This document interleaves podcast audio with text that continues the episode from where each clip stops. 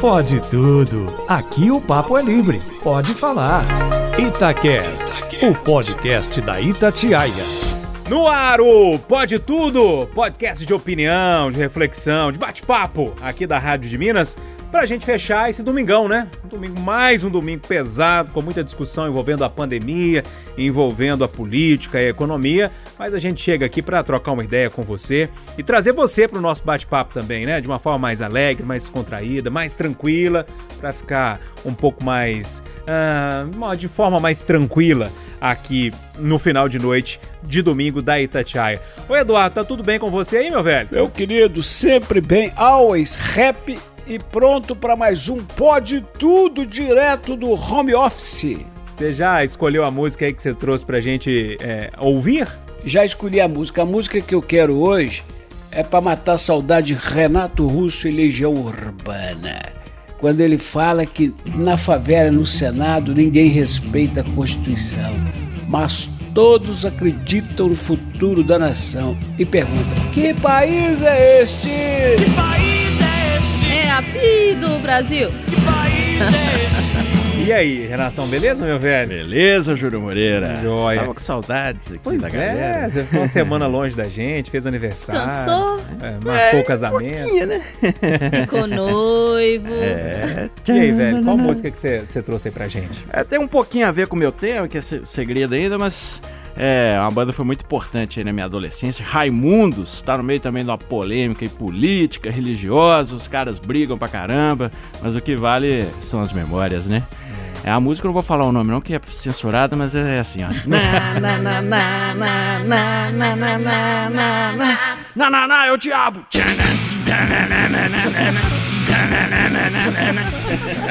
Aí, Eduardo. Ah, eu, quando falou ele noivou, pensei em doidou, agora tá explicado. É, é. E aí, Alan, tudo bem? Obrigado mais uma vez pela visita aí, por ter participado, participar com a gente mais um dia. A gente já vinha aqui do, é, do nosso domingo especial. Você mais uma vez na bancada dos Inconfidentes. Ah, os Inconfidentes já tem um lugar cativo por aqui. É um prazer participar mais uma vez, Júnior Moreira. E já adianto que pela primeira vez, desde que eu participo, uhum. trouxe uma música que não tem nada a ver com o meu tema. Já percebi aí, que pode, pode, pode, pode, tudo. tudo. Não tem nada a ver com o tema que eu trouxe, mas tem a ver com o momento que a gente está passando. Vou voltar em 1985, Plebe Rude. Opa! Com tanta riqueza por aí, onde é que está? Cadê sua fração? Aí o refrão todo mundo sabe, né? Quando esperar, Bacana demais. E aí, Ale, tudo bem? Tudo bom, e você? Joia. E a música que você trouxe pra gente aí? A minha música é de um cara que eu adoro, que fez 76 anos na sexta-feira, grande Chico Buarque, de um disco que eu amo, que é o Construção. E aí, de parabéns para ele, eu queria dizer para ele, Deus lhe pague. Então, ela diz um pouquinho assim: Pelo prazer de chorar e pelo estamos aí. Pela piada no bar e o futebol pra aplaudir. Um crime pra comentar e um samba pra distrair. Deus lhe pague. Ale.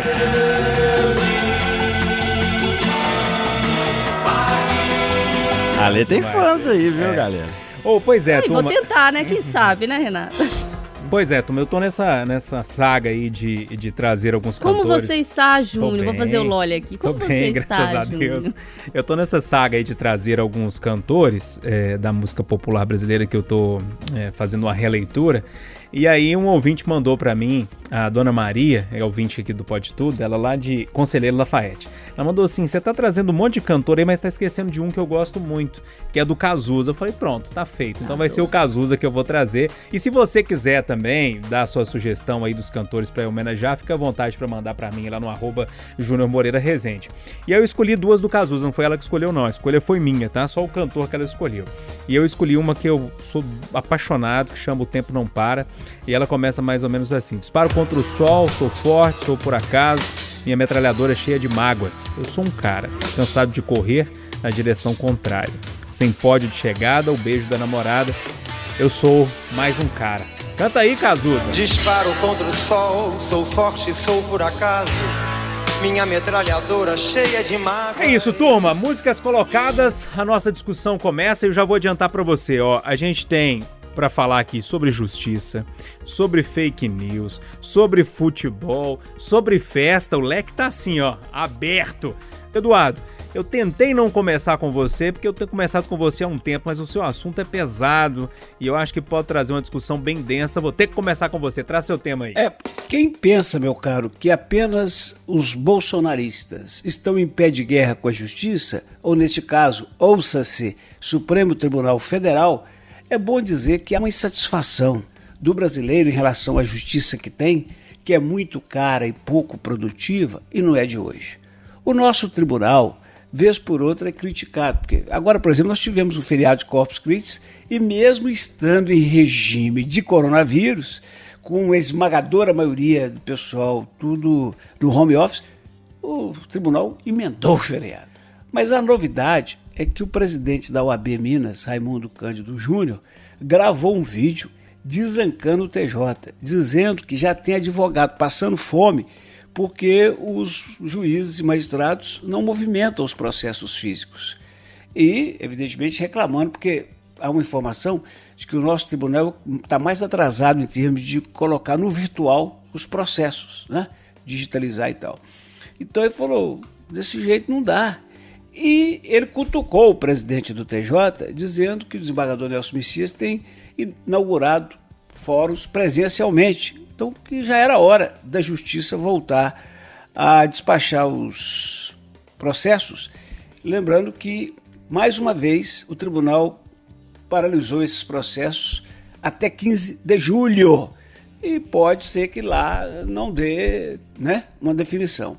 Muito bem, com essa provocação da OAB, a Associação dos Magistrados soltou uma nota refutando essas críticas e o próprio Nelson Messias também soltou outra nota dizendo que o tribunal está trabalhando muito e que ele não vai polemizar, que ele não queria uh, criar né, dificuldades com a entidade que representa os advogados, que ele manifesta o seu respeito à classe, mas que ele discorda frontalmente das críticas. Ou seja, o bicho está pegando, senhoras e senhores, porque o povo está esperando a tal da justiça e a justiça não vem, mas é de jeito nenhum. E fica os nossos tribunais, a começar pela corte mais alta, discutindo se vai ou não vai ter o processo do fake news, se vai ou não sei o quê. Mas não chega no âmago da questão que é julgar os processos que podem resultar em pensão para viúva, em herança para quem tem direito, em indenização para quem espera. Aí eu queria dividir com os pares esta preocupação nacional antiga que às vezes atinge o ápice. E esse é um momento de efervescência. O povo não está satisfeito com a justiça que tem, não, colegas. Alessandra, é, é briga de cachorro grande aí, né? OAB versus TJ. Dá para colocar a colher no meio dessa briga aí? Vamos tentar, né, Júnior? Eu acho que é, se tem uma questão que me intriga é, nessa, nesse home office da justiça, é uma das justificativas ser a questão da digitalização dos processos. E por que, que isso me intriga? Porque a gente tem vivido aqui em Minas um problema fiscal do Estado, do governo de Minas. A gente sabe que há um problema financeiro, mas até o momento o repasse ao TJ está mantido. É, o duodécimo de repasse para o TJ, para a Assembleia, para o MP está sendo mantido. Então, assim, se o dinheiro faltou para o funcionário público e para o Estado, não faltou para o TJ. É, o recurso lá ele está sendo mantido. Então, por que, que esses processos ainda não estão digitalizados? Por que, que ainda há um problema de digitalização se o recurso existe? Ele nunca faltou até hoje.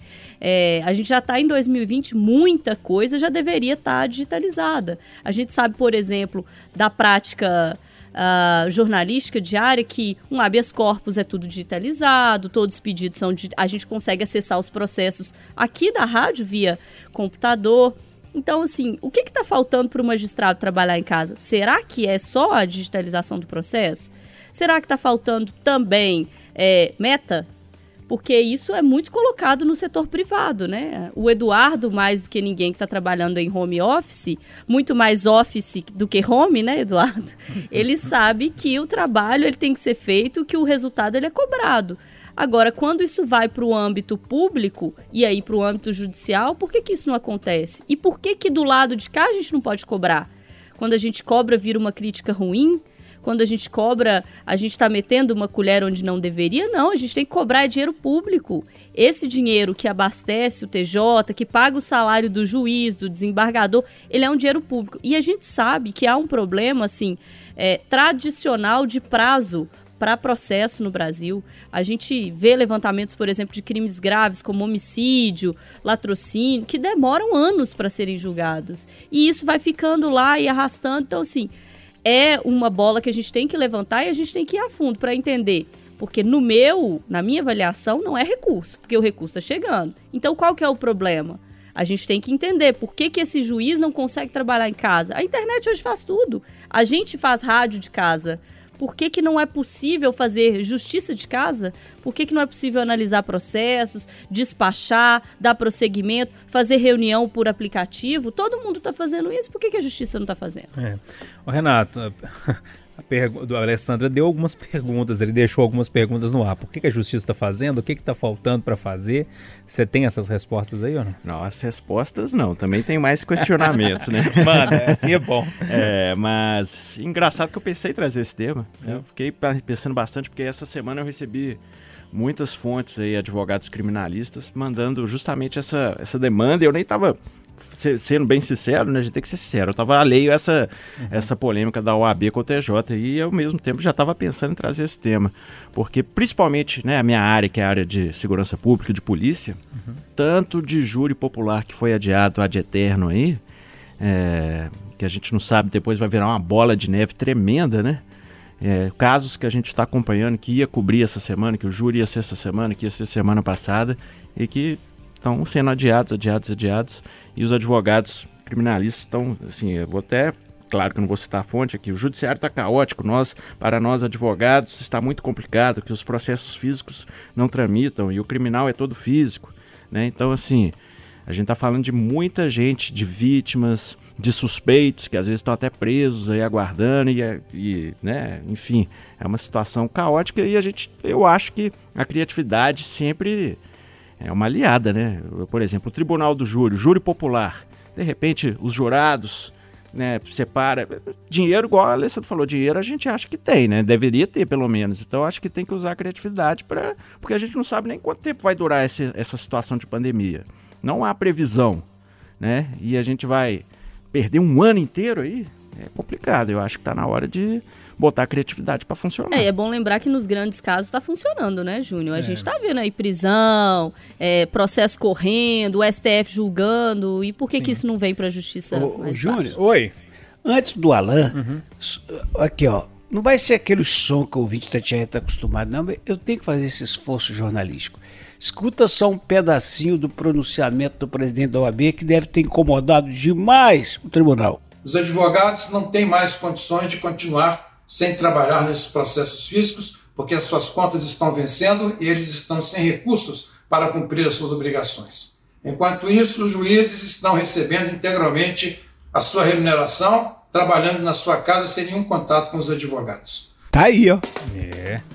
Ô, ô Alan, tem uma briga aí é, mais macro, talvez eu diria, que é a questão do conflito do público com a iniciativa privada, né? Sim. Os advogados ali são profissionais liberais, querendo trabalhar, querendo trabalhar, e o público que o dinheirinho está no bolso é, todo mês, inclusive aqui no estado, de forma muito interessante, né? Porque enquanto os servidores do, do executivo não recebem, o judiciário, o Ministério Público, enfim, o legislativo recebem bem e recebem em dia, é, é uma briga que a gente pode transportar ela, inclusive, para um, uma questão maior, né? Exatamente, Júnior. O ponto que o Eduardo traz da insatisfação da população com, com a justiça, isso não é de agora, potencializou com a pandemia, e até acho que há uma certa compreensão num primeiro momento do povo, e depois sim a gente percebe que faltou é, vários dos pontos já levantados pelo Renato, como criatividade, pela Alessandra, como praticidade porque outros órgãos estão fazendo as suas reuniões virtualmente. É claro que eu também acredito que os julgamentos criminais, eles dependem mesmo da,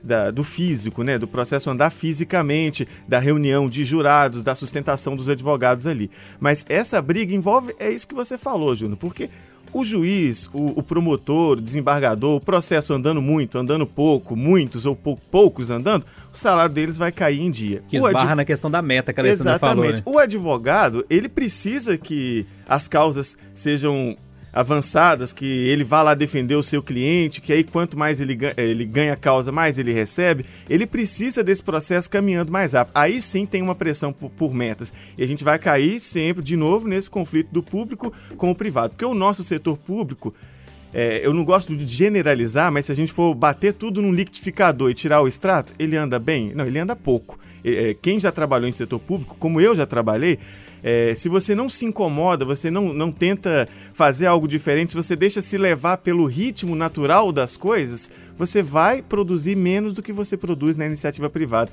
Acho que vai chover de crítica, meu, meu Instagram talvez vai receber algumas mensagens de servidores públicos. Não, mas eu assino embaixo que você falou. Vocês me perdoem, gente, mas eu já fui servidor público e a gente sabe como é. Se você não se incomoda ali pessoalmente, tenta às vezes puxar os colegas ou é levado por algum colega, você for caminhar no ritmo natural das coisas, ela anda muito mais devagar. A Alessandra falou de recurso, eu vou falar de pessoal, porque não está para ser criado o TRF6, que acho muito importante ter um tribunal aqui é, em Belo Horizonte. Minas é um dos estados que mais tem processos caminhando nos estados brasileiros.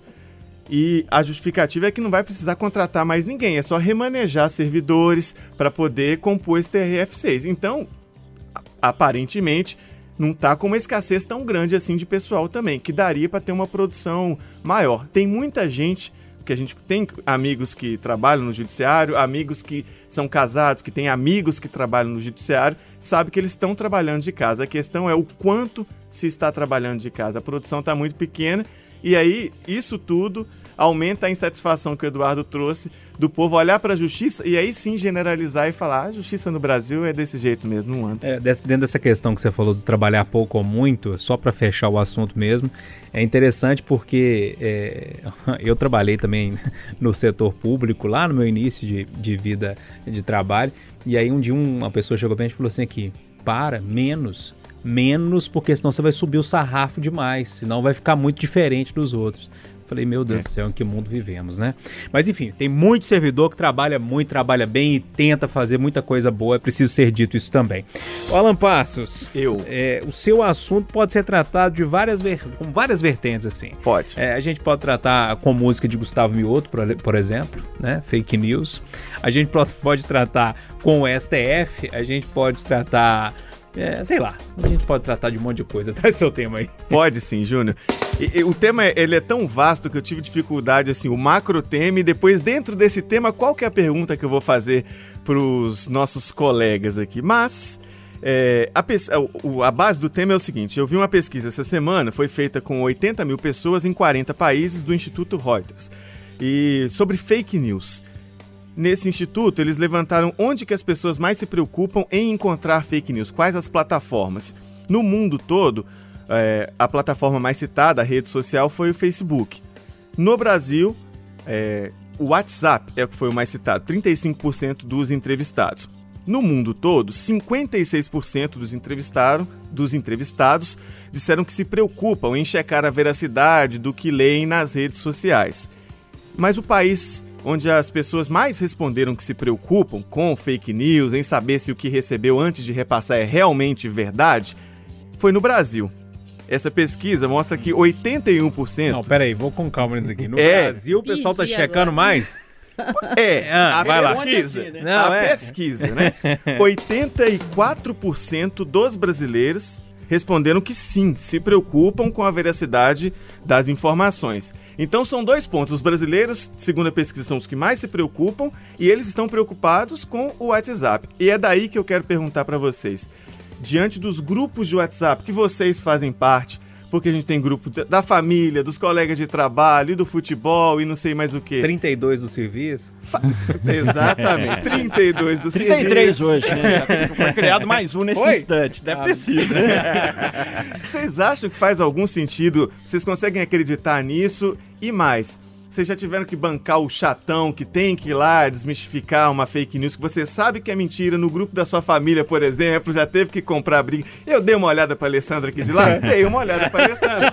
Não quer Todos dizer, nós, vou esperar a é, resposta lógico, dela. Evidente. Vocês já tiveram que comprar briga e vocês acreditam nesses números? 84% dos brasileiros se preocupam em checar se aquilo é verdade? Vou deixar a Alessandra por último nessa aí, porque eu vou deixar ela pensar eu tô um pouquinho. refletindo é. aqui. Ô, Eduardo, e aí, você já foi o chato aí dos grupos de WhatsApp ou você prefere deixar passar de, de liso essa história, hein? Olha, é, eu depois de muito resistir, acabei entrando no, no Instagram, porque criavam todo dia um com meu nome falso. Eu, depois de muito brigar contra os grupos de WhatsApp, eu agora é o seguinte: me põe num, eu saio. Se me põe de novo, eu fico. Mas também não presta atenção. Agora, sabe que eu estou vivendo a experiência? Eu não, vou, eu não posso entrar em detalhes porque não quero ofender, mas eu não vou dizer que. Mas grupo de, de WhatsApp de condomínio. Rapaz, você sabe que é importante você estar tá dentro? Para você perceber a diferença brutal entre dinheiro, poder e conhecimento. Outra diferença brutal entre informação, que todo mundo tem o tempo todo, e conhecimento, que é algo mais apurado. É, é espantosa a quantidade de gente supostamente inteligente, bem posicionada, gente rica pra cacete, que recebe algo assim absurdo, tipo, é, não foi Judas que traiu Jesus Cristo, foi um esquerdopata ou foi um bolsonito e o cara republica aqui tal. Eu não falei, eu não avisei. um dia desse, em um dos grupos de WhatsApp, uma das integrantes caiu na besteira de dizer que começa a se arrepender de ter votado no atual presidente por esses episódios envolvendo Queiroz. Ô, gente, na hora que eu vi aquilo, eu falei, não, eu vou esperar o massacre. Mas foi um massacre. E de repente, Júlio, como nós somos vidraça, porque falamos no rádio todo dia de improviso, Alessandra, meu caro Alain, e a gente, às vezes, às vezes é mal interpretado, não tem tempo de dizer, e às vezes erra, dá uma escorregada, e a gente toma muita porrada. Eu tô começando a gostar desse negócio de ficar espreito, entrar, entrar no grupo, mas não falar nada, só para ver Ah, Só espiando, o né, tamanho da encrenca. O observador do caos. Observador do caos. É bom demais. E para responder a, essa, a esse espanto geral que eu percebo entre os colegas, de o Brasil ter sido o, o país onde mais se checa a informação, meu caro Alan Passos, para mim não há surpresa nenhuma. Sexta-feira eu falava aqui na Itatiaia de capital social. Se o povo tem, o povo respeita a lei, o povo se respeita, o povo cumpre os seus limites. E nós não temos. Então, se nós não temos, nós não acreditamos uns nos outros. Se não acreditamos, checamos. E, e- e eu pergunto, né, os três colegas de mesa que tão, podem estar assustados, quem de vocês acredita no que chega pela rede social? É isso. É. Ô, ô, ô, Renato, é- essa história de fake news, e, e quando eu fui é, passar a bola pro Alan, é, é um assunto tão complexo, né? É, porque misturaram agora Com liberdade de expressão. É, o liberdade de expressão, com opinião. A, a- a turma não sabe ainda é, conceituar né, a tal do fake news e tal. Mas o que é produzido de fake news, fake news no Brasil é uma coisa horrorosa. Assim, a gente recebe todo dia no WhatsApp, eu não sei qual é a frequência que você recebe. No meu Instagram, então, gente, nossa senhora, os ouvintes que talvez não concordam com a minha pergunta começam a mandar, ó, com, a minha, com a minha opinião, começam a me mandar aquele monte de vídeo, aquele monte de link, pra falar, tá vendo, você tá errado. Enfim, aí você vai ver e fala assim, meu Deus do céu, o cara tá acreditando nisso aqui, é sério. Enfim, eu tô, tô falando isso porque o Eduardo citou a questão do conhecimento. Você acha que tem a ver é, com a questão da educação mesmo aqui no Brasil, é, isso tudo? Ou é, ou é um, um- um movimento, uma coisa que veio por causa dos tempos que a gente está vivendo de rede social mesmo? Tem um motivo de tanta fake news? E outra, você acredita aí na, na pesquisa? Não, não acredito na pesquisa. Acho que é- todo mundo gosta de responder bonitinho na pesquisa, né? Então você quer. O problema na pesquisa é quem É. respondeu, né? Foi boa. E ontem, por coincidência, tô lembrando aqui agora, eu tava trocando de canal quando eu cheguei em casa, vi o Leandro Carnal naquele café filosófico, tá na Rede Minas, ele falando da fake news, que virou. Ela tá assumindo o papel de uma religião. Você sabe, você desconfia que na verdade, mas é a questão da fé. Você quer acreditar. Então você quer acreditar, você acredita.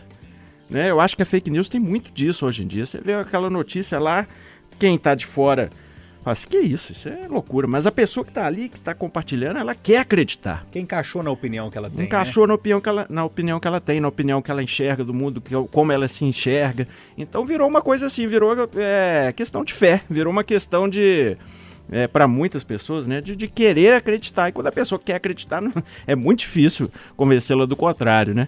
E então acho que tem esse lado assim de ter, né, de convicções, né, seja da esquerda, da direita, a pessoa quer acreditar e pronto e vai compartilhar, independente de ser verdade ou não, não vai checar uma fonte, não vai É, não vai fazer isso que eles falaram que fazem na pesquisa, né?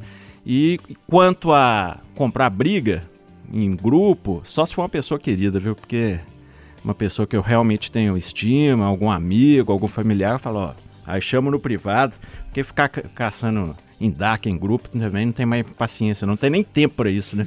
E a gente, como repórter policial, tem, sei lá, sem brincadeira, tem uns 80 grupos aqui no, no WhatsApp. Se eu for arrumar briga em 80 grupos, eu não vivo.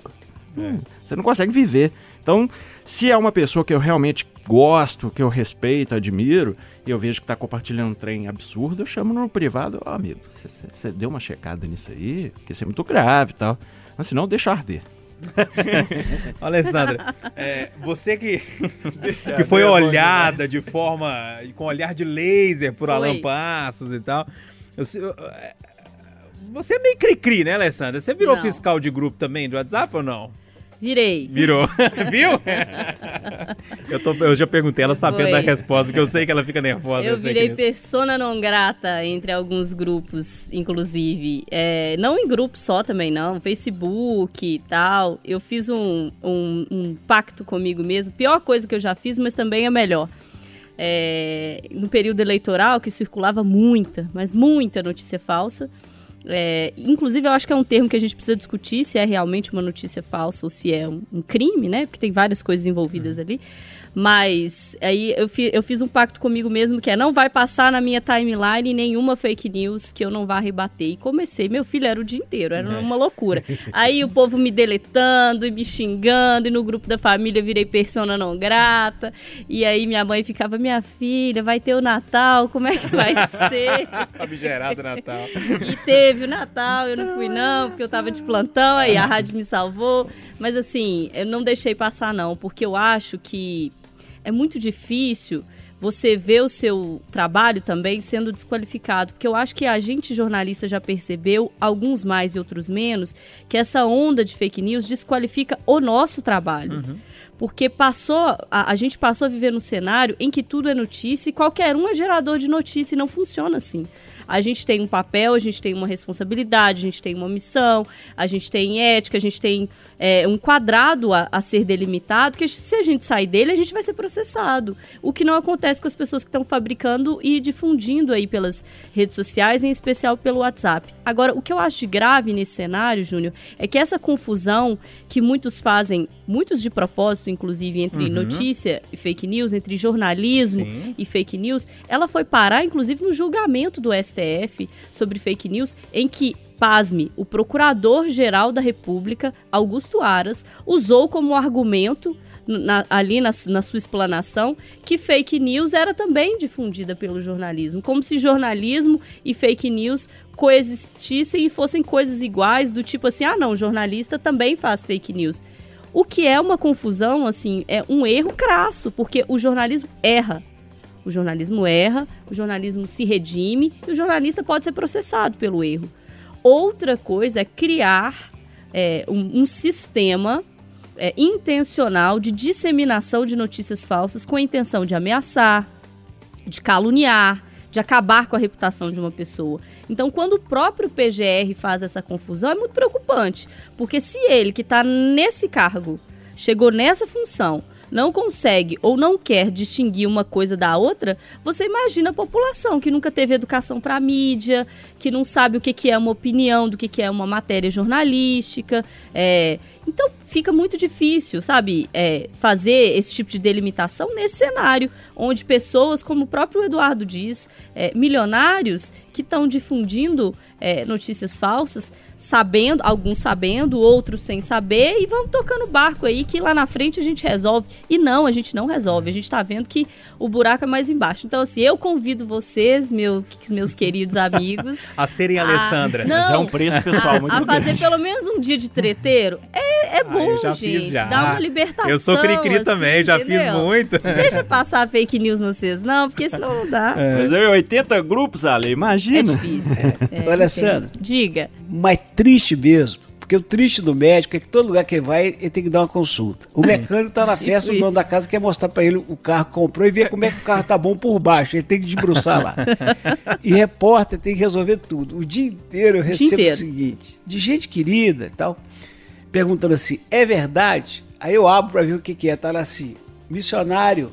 Missionário, ele é chamado. O Valdemir é apóstolo. Apóstolo. Apóstolo Valdemir tem a cura pro coronavírus. Feijão. A pessoa pergunta se é verdade. É o feijão. É o feijão, Não, né? mas ah, eu vou só resumindo rapidamente. Essa semana que passou, me marcaram no Instagram da rádio, é, numa matéria que a rádio deu de uma senhora de 105 anos que teve alta e tal, de. Estava internada com coronavírus, teve alta. Aí uma pessoa que eu não conheço me marcou e falou assim: Aí, e a Alessandra Mendes que falou que ela tinha morrido? Gente, eu falei, gente, mas que horas que eu falei isso? Mas eu fui lá e respondi. A pessoa falou: olha, você me desculpe e tal, eu posso ter esquecido, mas que horas que eu falei isso? A pessoa desapareceu. Ah, não, aí some. Você tá entendendo? Então não dá pra passar uns negócios desses, porque se passar também, você virou aquela pessoa. Então vamos, vamos dar umas tretadas aí que é, bom de vez em quando. No nosso podcast, cada um tra- traz um tema, né? O Alan trouxe o dele, ah, o Eduardo trouxe o dele, o Renato também, a Alessandra também. Os outros companheiros da bancada não sabem. É, que tema é esse? Então a turma é pega de surpresa e a partir daí a gente desenvolve o nosso papo, que é muito legal. Por isso que dá essa sensação que a gente tá numa mesa de bar, sem cerveja, infelizmente, né, Alessandra? É. Que ela ficou numa carinha de tristeza ali É, na hora que eu nossa, falei de gente. bar. Vodquinha. Sem cerveja, mas a gente tá aqui pra bater esse papo de Ô, mãe, é boteco mesmo. mentira, viu? Porque agora também, né? Ô, Alessandra, quando a gente tá editando um jornal, geralmente a gente pega o assunto principal do dia, que é o assunto mais pesado, coloca ali, aí você vai, é, é, coloca um, um próximo ali dele, um parecido, né? Aí você vai pro intervalo, aí você volta, você coloca o segundo assunto mais importante, né? Vai colocando as coisas correlatas ali próximas, enfim. A edição de um jornal é basicamente assim, né, Alan Passos? É. Todo dia você passa por isso, esse quebra-cabeça que a gente tem que fechar todo dia, né? E geralmente, geralmente, quando você tá fazendo esse jornal, os assuntos leves vão ficando para depois, vão ficando por último. E geralmente o que fecha o jornal é o quê? Futebol, ou é um esporte, é um assunto mais leve, mais alegre, pra gente terminar sempre o jornal pra cima. Por isso, eu vou deixar seu tema pra depois. Tudo Tá isso que eu falei é só pra falar que eu vou deixar você Gente, por último. eu aqui já preparada. Foi legal que É, ela tomou o fôlego e É. pensou, é minha vez, Não, não vou fazer isso, Calma. Só que É o do, do- você, só o- que não. O problema, por isso que eu tô fazendo essa explicação, porque o do, o do Renato também é leve. E eu fiquei assim, qual dos dois que eu fecho? Qual dos dois que eu fecho? Mas não vou fechar com o futebol, porque eu quis. É, tem hora que a gente tem que tomar algumas decisões na vida, né, Alan? E eu decidi que o Renato vai trazer os temas dele agora. Ah, porque dia 24 de junho é dia de São João, né? E aí eu pensei, poxa, esse ano vai ter uma festa junina sequer, né? Eu gosto mais da comida. Quando eu era criança, eu odiava festa junina. Eu ficava, mãe, você fica desenhando bigodinho em mim, desenhando monocelha, Depois eu que sou ranzinza, viu, Eduardo? saco, mãe! E aí ia na birra danada. Mas a comida eu sempre gostei. E aí depois eu fiquei ficando mais velho, eu comecei a gostar de todo, a- Ah, todo o o ambiente, contexto né? da festa junina, né? Quando às vezes que tem que cobrir na rádio aqui, os arraiá belô e tal. Legal demais. Sempre curti, né? Depois mais, mais velho. E aí, gente, saudade da festa junina? Vocês vão fazer uma comidinha em casa? Como é que faz nessa época de pandemia pra matar a saudade na festa É junina? engraçado que eu tenho um trauma de infância. A primeira vez que eu fui, fui dançar a festa Levei. junina na escola, não tem que contar a história.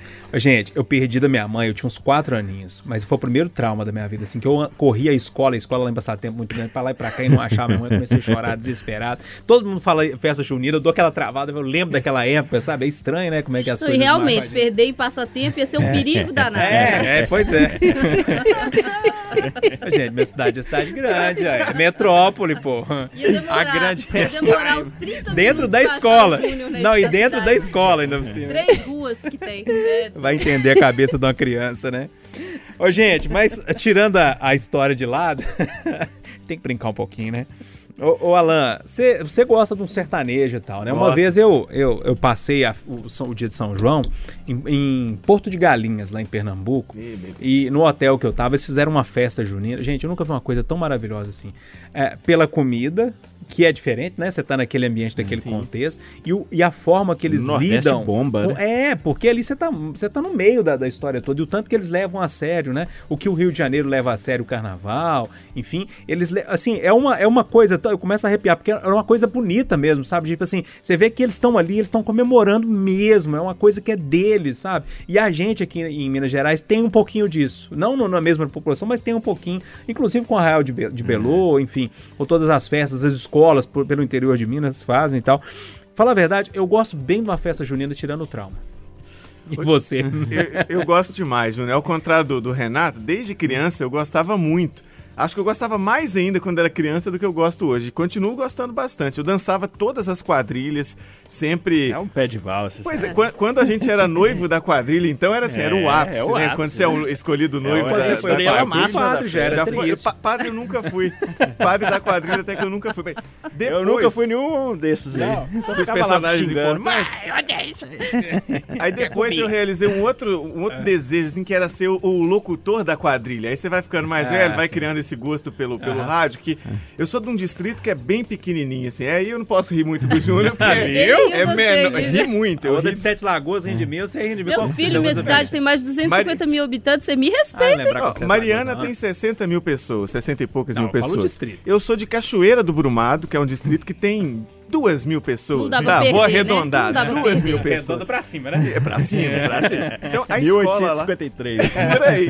A escola lá sempre teve essa tradição de fazer festa junina. E tinha, tinha o cachorro quente, tinha a canjica, a pipoca, e, e lá especificamente tinha o pão com molho. Porque você tinha o cachorro quente e o pão com molho custava Pão 50 molhado, né? centavos.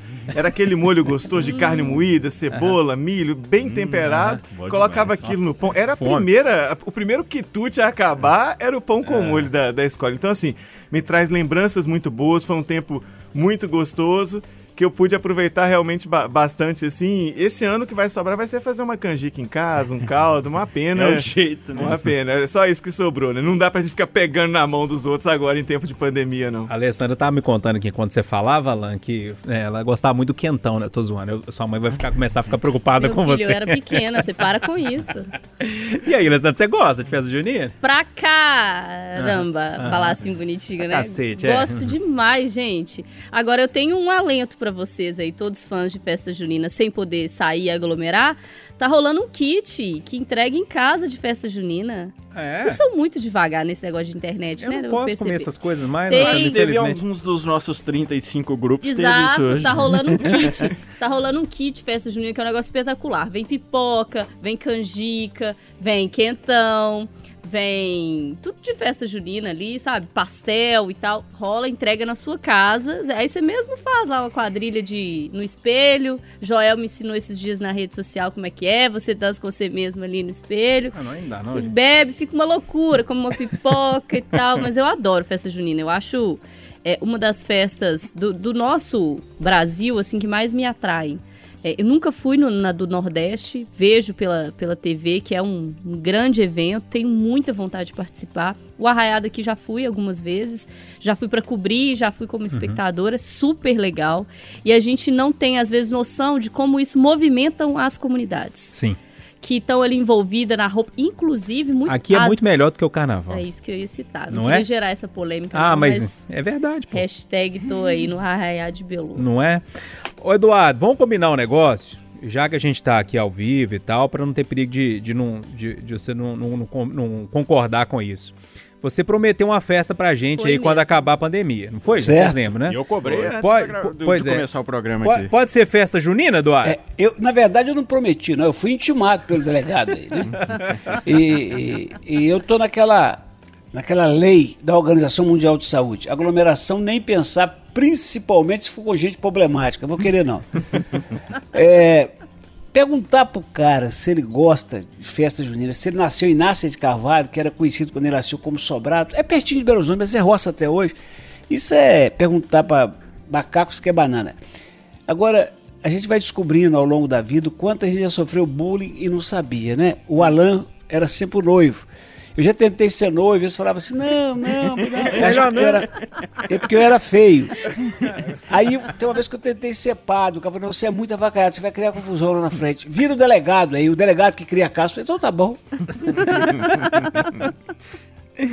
Mas nesses tempos de pandemia, eu fico imaginando uma festa junina caseira e o marcador grita assim: acabou o isolamento, vai todo mundo pra porta. É mentira!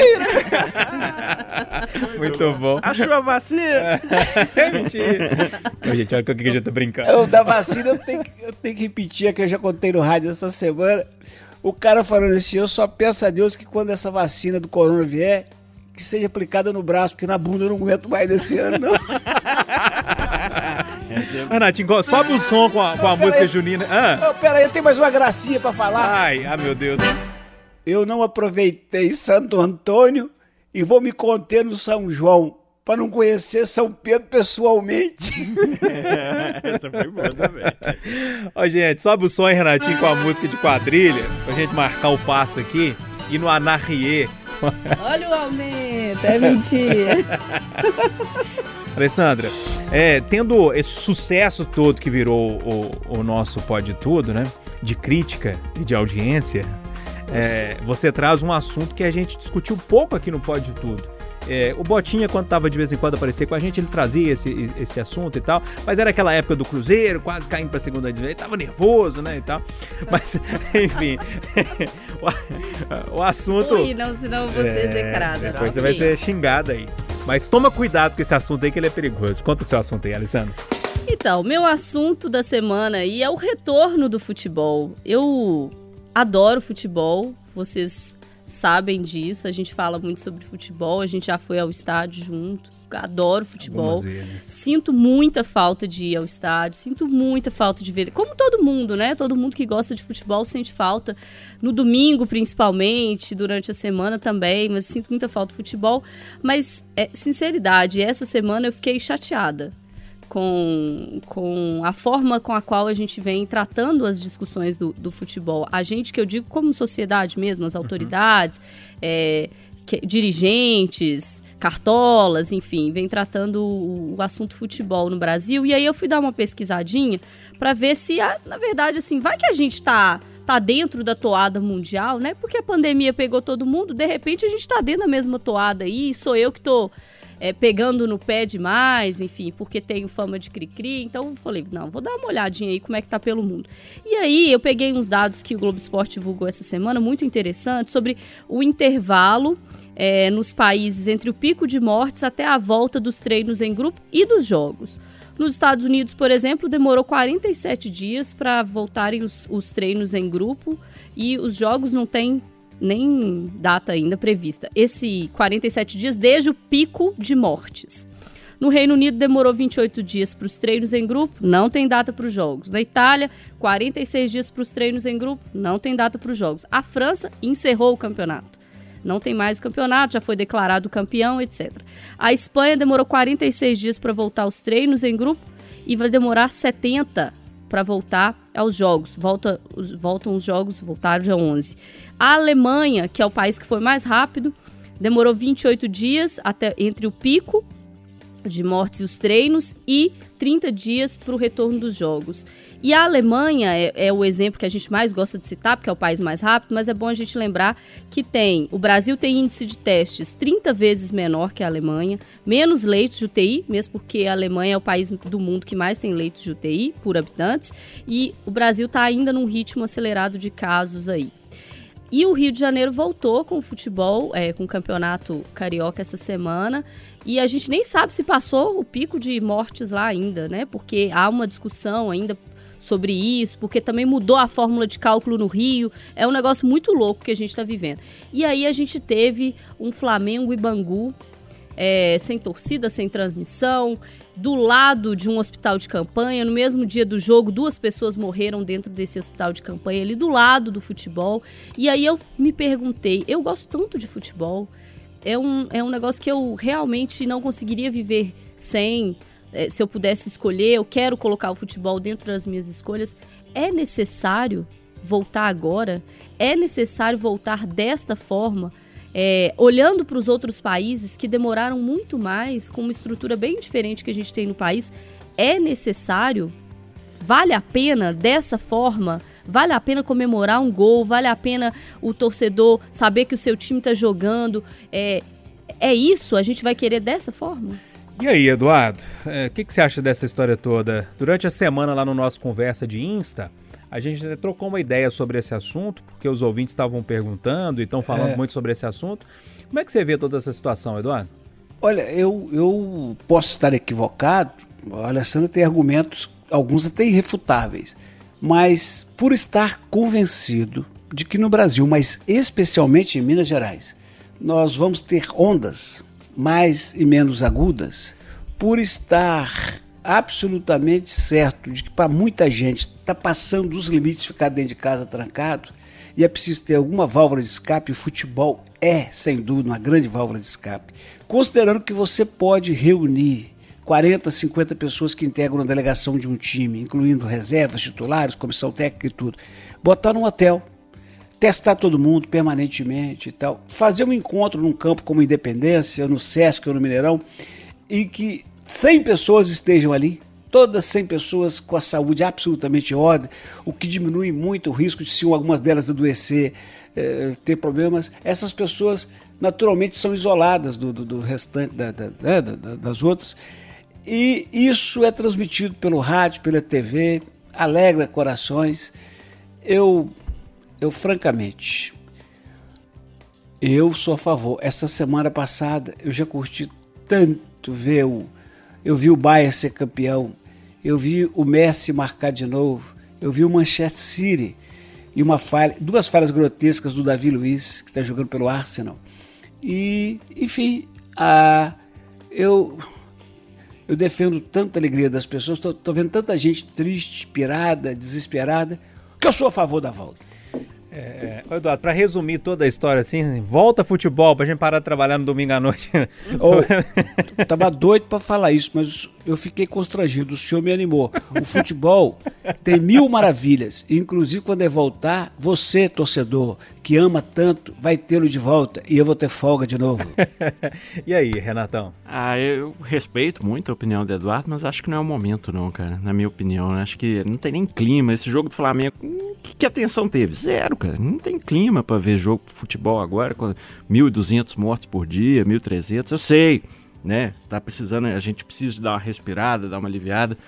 Mas assim, o Galo teve alguns jogadores, até o Casares estava positivo. Acho que, na minha opinião, não é o momento, não. Tanto pela questão de saúde dos próprios atletas e tal, mas é o clima mesmo. Acho que não é o momento, cara. É, eu queria ter mais tempo para discutir isso com você, Alan. Pena que não temos, mas tem um ingrediente nisso, nisso que o jogo que a Alessandra citou, que o Eduardo, que o Renato citou também. Uma briga da emissora detentora dos direitos é, com o Flamengo, um negócio cascudo, confusão. Com a MP do, do presidente, assim, que confusão, hein? É, é tema para a gente trazer num próximo programa é. para detalhar mais sobre o jogo. Acho que não tem clima nenhum, não, não tem por que voltar agora, ainda mais no Rio de Janeiro. Se Minas, que tem em números uma situação bem melhor que a do Rio, vai voltar a partir da última semana de julho, essa é a data mínima, dali para lá, por que, que no Rio está voltando agora? Teve gente do lado de fora do Maracanã, fogos de artifício foram é, disparados lá com, do lado do hospital de, de campanha. E só uma pergunta: esses times do Campeonato Carioca, o campeonato vai acabar em duas, três semanas no máximo, que já está na reta final. Os outros estaduais não voltaram, então o brasileiro não tem como começar. O Flamengo, que arrumou um desespero para voltar, quando acabar o Carioca, vai fazer o quê? Vai voltar a ficar treinando. É. é como eu não sou poste, eu tava com um pensamento assim, eu acho que tá na hora de voltar e tal, mas vocês conseguiram me convencer do contrário. Eu acho que a gente pode esperar mais um pouquinho. Enfim, vamos caminhando aí e acompanhando de perto. Tomara que se voltar, é, volte com, com, com muita responsabilidade, né? Eu acho que é isso que a gente tem que torcer. Eduardo, um abraço para você, viu? Bom domingo, resto de domingo aí saúde e paz. E vamos que vamos, que Deus está na frente. É isso aí, um abraço, Renatão. Forte 73. Falou, seu Alan. Obrigado mais uma vez pela parceria aí. Um abraço para vocês e até a próxima. Volte sempre, Pode viu? Deixar. Alessandra, beijo, tchau. Tchau, gente. Bom domingo para vocês. Um abraço para todo mundo. Ah, turma, para fechar. Cazuza. É, Cazuza. A dona Maria promessa me sugeriu é lá. É, promessa é. é redívida. E a dona Maria me sugeriu. Não tem como não, não, não acatar um, um, um, tema desse. Olha, e outra coisa, se você quiser, mande pro meu Instagram mais uma vez. Manda lá sugerindo qual, qual cantor ou qual banda você quer que a gente faça uma homenagem aqui. Vou fechar com a música que eu mais gosto do Cazuza. É, alguns falam que ela é bem breguinha, mas eu acho ela tão bonita que ele deu um codinome tão bonito ao amor, que é o codinome Beija-Flor linda. Canta, Cazuza! Pra que mentir, fingir que perdoou. Pode tudo. Aqui o papo é livre. Pode falar. Itacast, o podcast da Itatiaia.